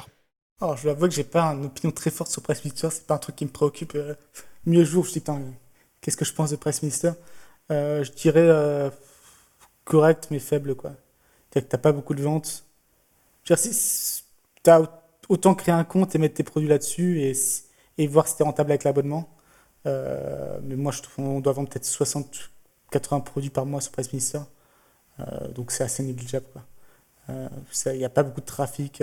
Après, par contre, ce qui peut être intéressant, j'imagine, c'est justement de concentrer sur ces, ces, plateformes qui sont un peu moins, un peu moins concurrentielles et euh, justement euh, fait un travail pour obtenir des reviews, euh, monter dans le, ranking. Peut-être que Press Minister propose du PPC, je ne sais pas. donc ça peut être un potentiel, c'est au lieu de, viser Amazon, viser d'autres plateformes plus locales. mais, mais si on Press Minister, je n'ai pas plus d'opinion que ça dessus. Ça marche. question suivante, un peu plus philosophique. dans votre cas où ces, où ces connaissances sont assimilées depuis longtemps, vous avez un certain revenu récurrent avec vos activités, Comment gérez-vous votre motivation sur le long terme? Puisqu'en quelque sorte, vous savez ce qui marche et vous appliquez votre plan pour grossir un peu plus. Arrivez-vous encore aujourd'hui à trouver du challenge dans votre job? Ne s'installe-t-il pas une sorte de routine? Et si la réponse est non, comment trouvez-vous du plaisir dans de nouvelles choses? Euh, Moi, je pense que c'est tout le contraire. C'est que j'ai beaucoup de challenge maintenant qu'il y a deux ans. Quoi. Euh, non, c'est le contraire d'une routine. Euh, je pense encore une fois, ça, ça c'est parce qu'on euh, a tous, on a tous les deux fait le choix de faire un peu les choses différentes euh, dans les domaines différents. Donc, euh, les challenges arrivent un peu de même. J'imagine que par exemple, si j'étais resté avec mon site dropshipping, que j'avais juste maintenu ça, la question se poserait. Mais, mais là, non, j'ai des challenges dans tous les, dans tous les sens, beaucoup de choses à apprendre. Donc, c'est pas, pas un problème. je pense que le, le modèle mental qui est implicite dans la question, c'est un peu l'idée à, l'ancienne de la semaine de 4 heures où tu montes un, truc de revenu passif, tu l'automatises et puis ensuite ça tourne et ça te rapporte de l'argent. Euh, pour différentes raisons, ce modèle-là, c'est pas la manière dont ça marche vraiment. Euh, une raison simple étant que euh, le web, ça change beaucoup. On a beaucoup parlé dans cette émission des changements sur Amazon. Euh, si tu avais monté un petit business, tu en as parlé tout à l'heure, des gens qui se sont fait euh, jarter du marché, mais tu as monté un petit business et tu crois que le truc va continuer à, te payer euh, pendant des années, des années sans rien faire, tu supposes quand même que le marché du business internet et de l'e-commerce et compagnie va pas évoluer derrière toi. Donc là, il y a vraiment, il y a vraiment un truc où de toute manière, le marché, le truc va changer vers toi. L'autre élément, c'est que on n'a pas des business qui grossissent un peu plus on a des business qui euh, vont se multiplier chaque année. Et quand ton business se multiplie chaque année, ça veut dire que tu passes dans des challenges qui sont totalement différents de ceux que tu avais eu par le passé. Et, euh, soit tu vas, comme Paul l'avait mentionné dans l'épisode précédent, recruter une équipe et du coup, du coup tu as des challenges de management et de gestion qui sont totalement différents et qui vont continuer à évoluer à mesure que ta boîte grossit. Avoir un employé et 10 employés, c'est très différent. En avoir 10 et 100, encore une fois, c'est différent. Ou alors, tu vas aller sur des, euh, des idées qui sont un petit peu différentes. Et dans mon cas, euh, voilà, créer du contenu différent. Euh, parce que si mes vidéos, c'est toujours la même chose, les gens, ça va les faire chier, ils vont arrêter de regarder. Moi aussi, ça va m'ennuyer. Donc, L'idée, c'est de trouver les choses qui t'intéressent, de pousser un petit peu la barrière là-dessus. et puis, voilà, on n'est pas sur des business qui grossissent un petit peu. On n'est pas des, des, des gestionnaires de, PME, de province. voilà, on n'a on pas des business qui sont encore arrivés à leur maturité des trucs qui bougent beaucoup, euh, donc beaucoup de challenges, beaucoup d'opportunités. Euh, on est obligé de rester un peu vif sur l'environnement qui nous entoure. Euh, donc c'est pas c'est pas là où je pense est, le gros défi. L'autre aspect, c'est sur la question de la motivation. Encore une fois, implicite dans la question, c'est de dire qu'on fait le business juste pour payer notre lifestyle et que le but, c'est juste de pouvoir payer les factures. Euh, dans mon cas, c'est clairement pas le cas. J'en tire une grande satisfaction, j'en tire un grand intérêt, j'en tire une curiosité. C'est là où, je me challenge dans la vie et où j'apprends euh, des nouvelles choses et où euh, je deviens une meilleure personne et où j'essaie d'apporter de la valeur au monde. donc, même si effectivement le, revenu y rentre dans tous les cas, c'est pas ma motivation quand je fais une nouvelle vidéo. Ma motivation, c'est pas de me dire juste ah, tiens, ça va payer mes factures. C'est me dire tiens, j'ai une super idée, ça va plaire aux gens, ça va, ça va, ça va fonctionner quoi. Question suivante. Quel pays pour un premier voyage en Asie du Sud-Est? Je dirais que, que Chiang Mai est assez, euh, assez tranquille dans le sens où c'est pas trop trop violent comme culture choc, comparé super. Moi j'étais parti avec à Davao aux Philippines, donc c'était assez violent. Euh, donc je dirais que notamment Chiang Mai est plutôt cool pour, pour commencer en douceur. Euh, donc la Thaïlande. La Thaïlande, en fait, vu qu'il y a tellement de touristes, toi, les, les, infrastructures sont en place. Donc ça, ouais, bah, Thaïlande c'est bien. Bon, je continue à bien aimer le Vietnam, c'est accueillant. Et puis, euh, si la question c'est vraiment le voyage et pas s'installer, euh, il y a des voyages euh, relativement cool à faire au Vietnam, c'est assez beau. mais voilà, en grosso modo, ouais, Thaïlande ou Vietnam, c'est les pays les plus simples. Après, dès que tu vas dans les autres pays, c'est un peu plus, c'est un peu plus à l'aventure. Question suivante à ce sujet-là. Paul, est-ce que tu me paieras une bière à Chiang Mai? Euh, Dans la mesure du possible, oui. Je vais, faire un effort euh, cette année euh, sur les gens qui, euh, qui me disent qu'ils sont à Chiang Mai d'offrir une bière. Ça marche. moi, à Ho Chi Minh, en général, c'est aussi le cas dans la mesure où, j'y suis. Sur ce, je vais faire une toute petite parenthèse sur une question. c'est la question des visas. Les gens nous posent des questions sur l'histoire de visas. c'est pas, on n'est pas forcément les, meilleures sources. Peut-être aller voir sur Google. Euh, sachant qu'au Vietnam, vous pouvez avoir très facilement, c'est le pays que je connais le mieux évidemment, euh, des visas euh, directement en ligne. Hein. Vous pouvez acheter vos visas en ligne et les retirer à l'aéroport et ça marche très bien. celui que j'utilise, je vais peut-être le citer, c'est s'appelle e-visa. Vous tapez e-visa Vietnam et c'est evisa.com.vn. Donc e-v-i-s-a.com.vn, c'est le truc que j'utilise tout le temps. Euh, vous avez tous les visas dont vous avez besoin et ça fait euh, très bien l'affaire. Voilà, pour le Vietnam. Le reste, euh, tout ce qui est Indonésie, etc., nous avez posé des questions. vous pouvez facilement trouver ça sur Google normalement. Question suivante. Dans quel business miseriez-vous pour 2018 Entre parenthèses, dropshipping, print on demand, Bitcoin. Trois petits points. Bah, déjà, je pense que c'est un truc important, c'est que le Bitcoin, c'est pas un business. À moins que tu veuilles créer un business autour de Bitcoin, mais le Bitcoin en tant que tel, c'est pas un business. Et ça, ça et moi, personnellement, j'ai fait, euh, j'ai investi, euh, j'ai investi dans les cryptos et j'ai fait, euh, j'ai fait x8 en 3 mois. ça a très bien marché pour moi. Mais j'ai aucune idée de ce que je fais, toi. J'ai juste tenté ma chance. Et je pense qu'il faut vraiment se méfier de. Ça va arriver, hein, comme c'est arrêté pour le trading, le forex, machin truc. C'est tu vas avoir une million de personnes qui vont se présenter comme des experts et ils vont te montrer des résultats incroyables. Mais Alors actuellement. Que le seul truc qu'ils ont fait, c'est acheter du bitcoin et de le garder. Quoi. un putain de singe, il pourrait, il pourrait faire du x15 en, 6 mois. C'est pas quand, très Quand tout monte, ouais, effectivement. Je suis d'accord avec toi. C'est assez. Euh, et personne n'a la moindre idée de ce qui va se passer, toi. Il faut pas. Enfin, il y a même les gens qui vont sortir des formules quoi que ce soit, non, t'as aucune idée. Qui vont faire des analogies. D'ailleurs, ta vidéo est très bien euh, là-dessus sur le bitcoin. Je, je, recommande la vidéo de Stan euh, sur le bitcoin, sur les, les biais. C'est en gros. Moi, mon esprit par rapport au bitcoin, c'est on ne sait pas ce qui va se passer. Il y a peut-être 10% de chance que ça explose totalement, que ça monte à des trucs, et 90% que ça floppe. Et donc, c'est à vous de voir en fonction de l'argent que vous êtes prêt à perdre et, de, prendre le risque ou pas. Mais, euh, Et encore, le problème en plus des cryptos, c'est qu'on ne sait pas. Je pense qu'à terme, la technologie va devenir euh, populaire, va devenir mainstream, mais on ne sait pas quelle monnaie. Et à mon avis, ce sera pas Bitcoin, mais on verra. Euh, donc Bitcoin, c'est pas. À moins que tu veux créer un business sur le Bitcoin, pourquoi pas, mais si en tant que c'est pas un business. Après, voilà, si tu veux faire un business de court terme et que tu arrives à trouver une idée autour du Bitcoin, ça peut être pas mal parce que du coup, il y, a, un engouement, il y a un intérêt, il y a, un truc. Donc, euh, bah, je suis sûr que euh, Ledger, la boîte qui font des, des, hardware, wallets, je suis sûr que voilà, ils ont, ils ont cartonné cette année. Évidemment, on sait bien que Coinbase cette année a a bien cartonné. Après, je sais pas si forcément les gens. Coinbase, tu as vu leur, leur, email de Coinbase? En fait, en fait, le gros problème qu'il peut y avoir pour les, les, les, cryptos, et notamment le Bitcoin, ils sont très sensibles à ça, c'est que les, transactions ne vont pas assez vite. Et donc, si jamais, par exemple, il y a un, crash complet de Bitcoin, le temps que vous demandiez à ce que à retirer vos Bitcoins, vos bah, ce sera trop tard, il sera peut-être à, à 1000 dollars. Donc ça, c'est un truc aussi qu'il faut prendre conscience, c'est que euh, ça prend du temps, c'est pas comme euh, c'est pas comme en bourse, vous pouvez retirer sur la journée même, euh, ce sera pas aussi évident. Et donc Coinbase qui a informé les, gens que si jamais il y avait une chute de Bitcoin, ça pourrait mettre plus de trois jours pour, pour échanger leur Bitcoin. Ouais. Ceci dit, il y a peut-être des bon, je vois plein de gens qui sortent des formations autour du Bitcoin dans lesquelles je ne mettrais pas personnellement un copec. Alors on a parlé de formations auxquelles pas faire confiance. Euh, soi-disant, je vais vous expliquer investir dans le Bitcoin parce que j'en ai acheté euh, au début de l'année et, euh, ça a monté. voilà, j'irai un j'irai un peu questionner l'expertise du mec. Autant, toi, je peux comprendre devant une formation, par exemple dropshipping ou Amazon FBA, dans le sens où si tu voulais scale, c'est pas évident. Même dropshipping, c'est pas très compliqué, il faut monter une équipe, ainsi de suite. Que ce soit Forex ou par exemple Bitcoin, si tu veux scale, bah, mets plus d'argent dedans. Tu as, ton argent personnel, tu mets plus d'argent.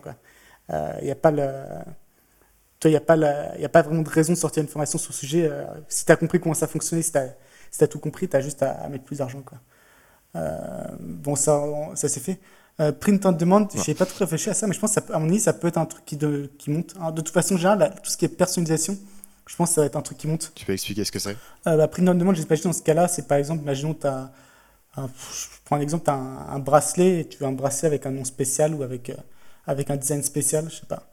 Euh, mais je pense que ça, c'est un truc qui a monté parce que les gens aiment avoir un truc qui soit personnalisé, qui soit unique.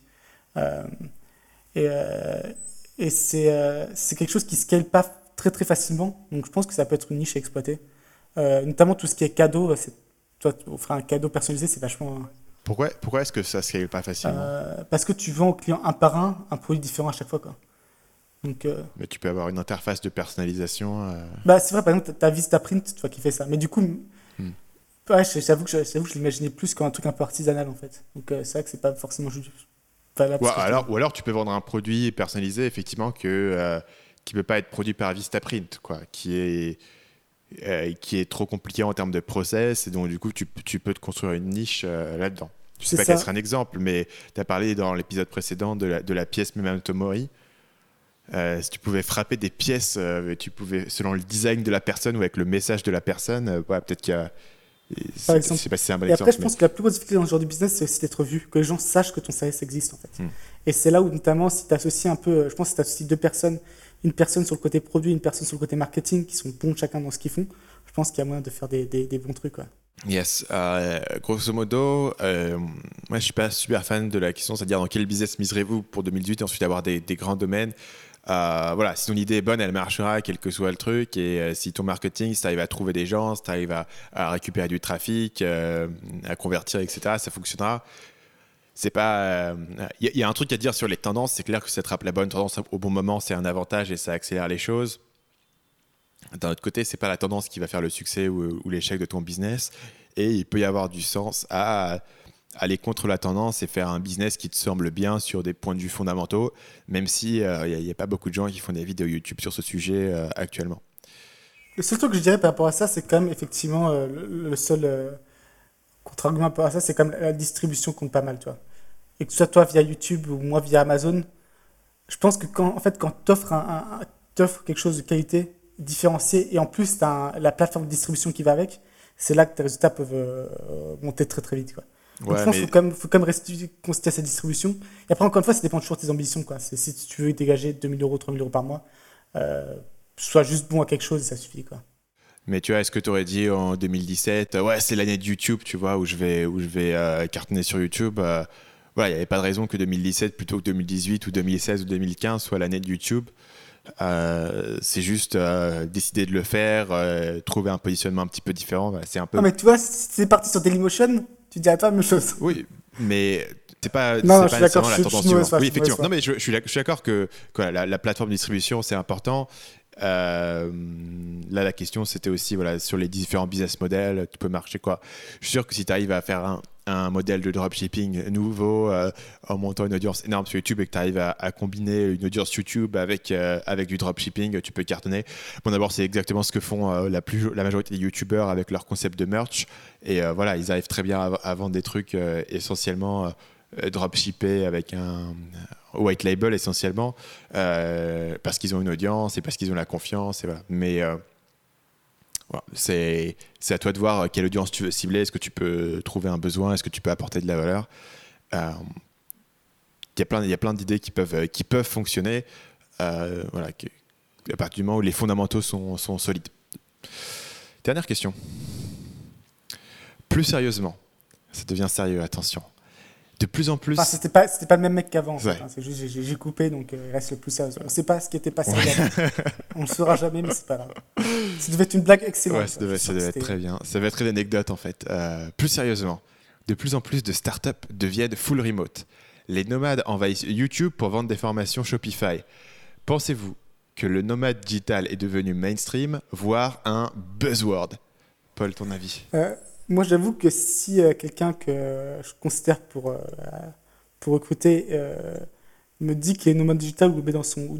quel que soit le support, que ce soit l'automatisation CV ou je sais pas quoi, ou me le dit en personne, je, toi, je fais très très grave. Quoi, parce que je pense que. De la part du mec qui a un podcast qui s'appelle Nomade Digital. je, je, saisis un peu l'hypocrisie, mais en fait, le, gros problème de. C'est-à-dire que les gens qui s'identifient comme nomade digital, beaucoup maintenant, c'est un peu toujours le même profil. quoi. C'est entre 20 et 30 ans, ils ont fait un peu de freelance, euh, ils se sont découverts, euh, ils se sont fait un voyage en Thaïlande. Euh, ils, ont, ils, ont, pris une photo avec le tigre à Chiang Mai. Et toi, toi, toi, je dis de façon. parce que moi, je suis parti aux Philippines, j'ai fait de la freelance. Hein, donc, toi, je, je, dis sans aucune. avec un peu de condescendance, mais une vis de moi-même, toi. Donc, ça passe. Je, je, pense qu'effectivement, le mot est pas très positif. ouais, je sais pas si c'était déjà pas très positif trois ans avant, je me rendais pas compte. Mais maintenant, euh, maintenant c'est. Euh, je sais pas, enfin, nomade digital, c'est un peu. J'ai l'impression que la majorité des gens qui se définissent comme nomade digital euh, sont plus à essayer de vendre leurs petits trucs à la con que vraiment créer de la valeur ou, apporter quelque chose. Quoi.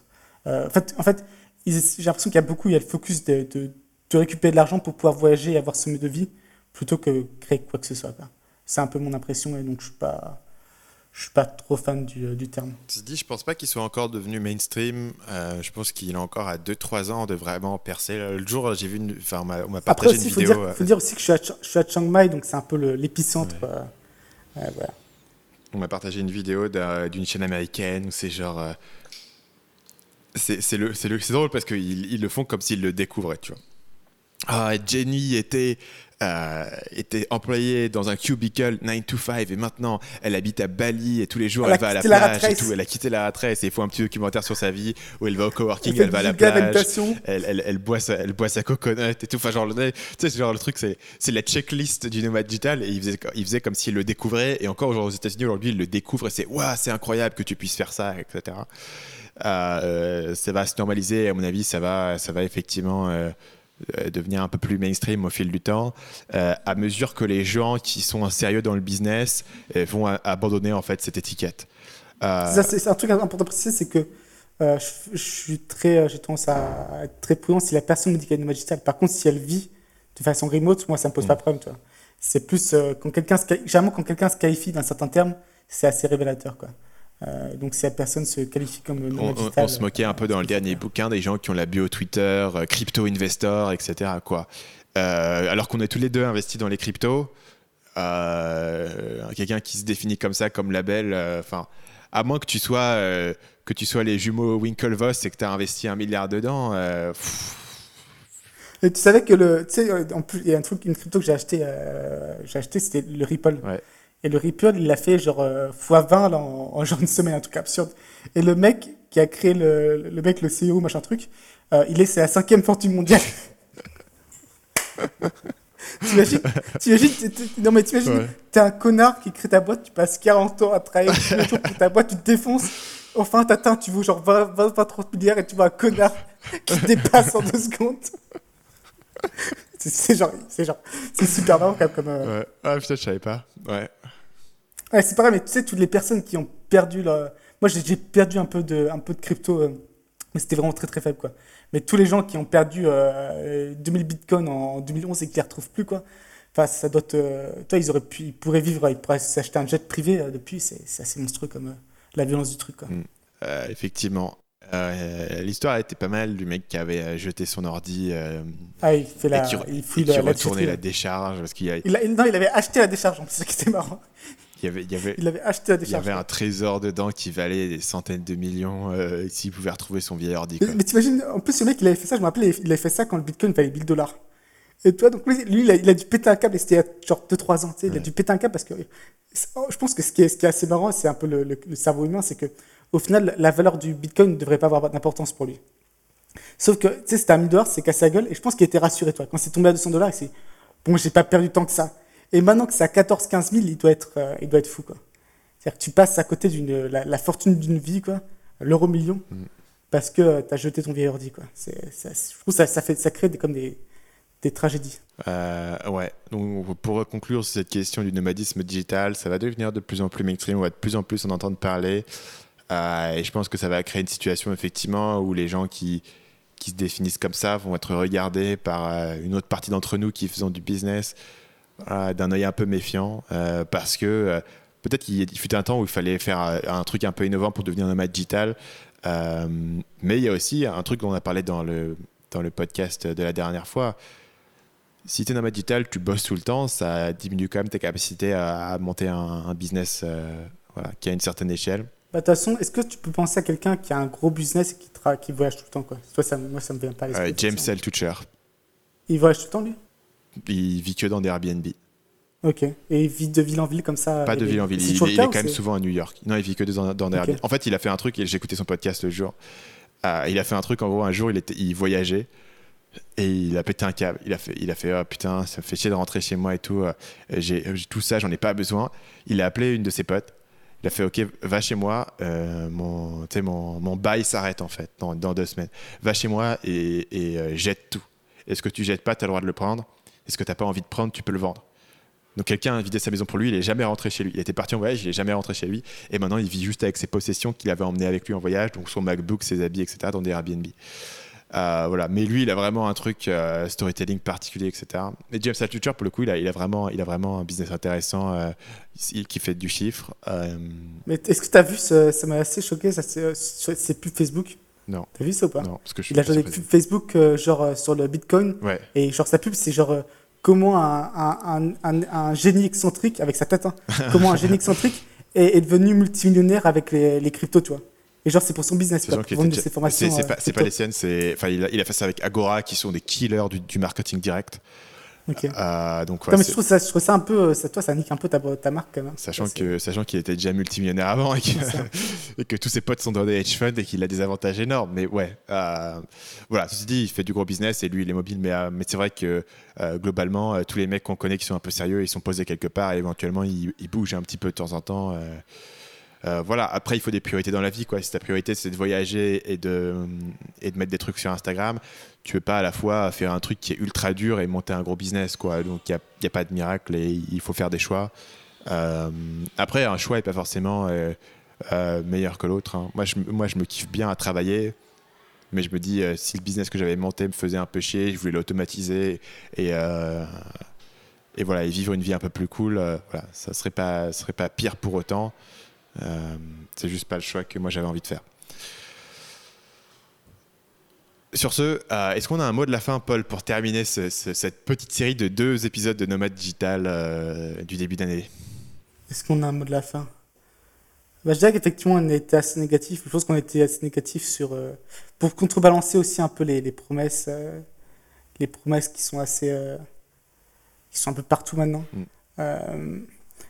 parce que ouais, c'est je trouve qu'il y a comme une, 2017, il y a comme une multiplication de personnes qui, euh, qui sont en marketing. Je trouve que ça, ça, ça n'a rien à voir comparé à. Tu penses?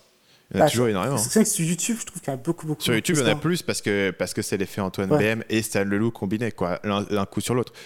Euh, 2016, Antoine BM, cette année, c'était moi. Euh, D'un coup, les, les gens ont l'eau à la bouche. Mais Antoine BM a vraiment ouvert la voie là-dessus. Mais ils ont toujours été, il y a toujours eu 100 millions de blogueurs qui parlaient de ça. Euh, Mais donc, je pense qu'en bref, en 2018, je conseille à tout le monde, de, s'ils ne sont pas lancés, au moins de lancer quelque chose, peu importe. Ah, ok. Et je pensais que tu allais dire de devenir moi et de ne pas écouter les gens et de, s'enfermer. Ah, ce, qui est, au final un bon conseil, hein, de, de consommer moins de contenu et de, et de se focus sur exécuter un projet. Ouais, bah, après, j'ai du mal à, à, savoir à quel point la, personne moyenne consomme du contenu. Mais, euh, mais je pense au moins se lancer, peu importe ce que c'est, ça ouvrira des opportunités. Euh, il y a l'acquisition de compétences. Et, et, je pense que le, focus, même, même, sans, euh, même sans vouloir gagner de l'argent, juste lancer quelque chose, c'est ce qu'il y a de, de, plus important. Et après, il y a toujours l'idée aussi, on a pas parlé, mais je pense qu'on a déjà beaucoup parlé avant, c'est que de ne pas chercher l'idée miracle, elle ne viendra pas ou euh, elle viendra parce que tu es déjà dans le marché, quoi. Pas venir de l'extérieur en étant assis sur ton canapé. C'est ça. Euh, bah sur ce, on va se quitter. On se retrouve. Et toi, sinon, ah, il faut, que je te donne un mot de la fin, aussi, moi aussi. C'est difficile après cette euh, sagesse. Écoute, bah, peut-être que voilà, sur, sur cette idée de, de, se lancer, de savoir les opportunités, etc., moi, je, conseillerais aux gens de vraiment comprendre. Il y a un conseil de Jeff Bezos qui est pas mal. Concentrez-vous sur les choses qui ne changent pas. Et moi, je considère que ce qui a marché pour moi, c'est ça. C'est-à-dire se concentrer. Pour moi, c'était la psychologie humaine, parce que la psychologie humaine, ça ne change pas. Plutôt que les plateformes, les outils, les machins. Essayer de comprendre un peu euh, ce qui parle aux gens, ce qui va faire un bon storytelling, ce qui va faire une bonne histoire, ce qui va faire un beau contenu, ce qui va permettre d'accrocher les gens, de convaincre, de persuader. Euh, j'ai construit un business entier autour de ça, que ce soit le contenu qui permet d'attirer l'audience, que ce soit les séquences email, que ce soit les pages de vente, que ce soit les formations. Et euh, voilà, il n'y a pas que la psychologie humaine dans la vie, c'est un des éléments, mais comprenez euh, vraiment un peu plus les fondamentaux. C'est quelque chose dont peu de gens parlent parce que voilà, ça fait pas forcément du contenu aussi sexy, aussi clickbait. Moi, j'essaye d'en parler à ma manière en, en, ayant la partie clickbait sur voilà. Je vais te parler d'un film, Le Loup de Wall Street, etc. C'est marrant parce que c'est un film. Et là-dessus, j'essaye de te faire passer des principes un peu plus fondamentaux. voilà, ce serait peut-être mon conseil. Moi, tu sais que j'ai, je suis assez fan du bouquin Deep Work de Cal Newport qui dit aussi voilà, la capacité à se concentrer, à aller de manière profonde, ça va être un, gros élément différenciateur. Euh, j'y crois pas mal. Et pour, euh, pour ajouter par rapport à Jeff Bezos, parce que je pense que c'est intéressant que tu dises ça, parce que je pense que c'est une de mes citations préférées, parce que c'est, c'est débilement génial. C'est qu'en gros, le mec, il est parti du principe. Euh, je crois qu'il y a trois trucs, mais j'en souviens plus que deux. C'est qu'effectivement, il y a des choses qui sont jamais, dont les gens veulent pas, veulent toujours, veulent pas payer plus cher, et les gens veulent pas que ça prenne plus de temps pour être livré. Donc voilà, tant qu'il se concentre sur le fait que les, prix sont les moins chers possibles et que les gens sont livrés le plus rapidement possible, et il ne peut pas se tromper. Quoi. Et je pense qu'effectivement, tout en, on a tendance à se compliquer un peu la tête et à, un peu trop sophistiquer les choses, alors qu'il y, y, y a des choses qui changeront pas et autant se concentrer là-dessus. Hmm. Ça revient au concept fondamental. Dans tout cet épisode, on a un peu craché sur toutes les méthodes toutes faites. Le concept fondamental, c'est le concept quand même de valeur. Euh, qu'est-ce, que, qu'est-ce, qui, qu'est-ce qui apporte de la valeur? Et ça, la valeur, elle est dans les yeux du client. Donc, euh, qu'est-ce que les gens veulent? Si les gens veulent être livrés euh, tôt et pour le moins cher possible, et eh ben c'est là où est la valeur, quoi. Et être un peu guidé par ça, c'est toujours une bonne politique, plus que voilà, plus que le business model du moment, etc. Si tu comprends comment le truc apporte de la valeur et pourquoi est-ce que les gens veulent ça et qu'est-ce qu'ils recherchent et que tu arrives à résoudre ce problème de manière un petit peu différente, c'est toujours un bon calcul et c'est là-dessus que, que je parierai avant tout. D'accord. Sur ce, on va se quitter. On se retrouve un jour, on ne sait pas quand, euh, dans un an, dans deux ans, dans cinq ans, dans dix ans, l'épisode réunion des dix ans de Nomad Digital. Euh, dans un an, on se retrouve pour un nouvel épisode de Nomad Digital. D'ici là, eh bien, nomaddigitalpodcast.com pour retrouver tous les épisodes du podcast, vous abonner ou nous laisser votre avis. À dans euh, un an. À l'année prochaine. Bye. Salut.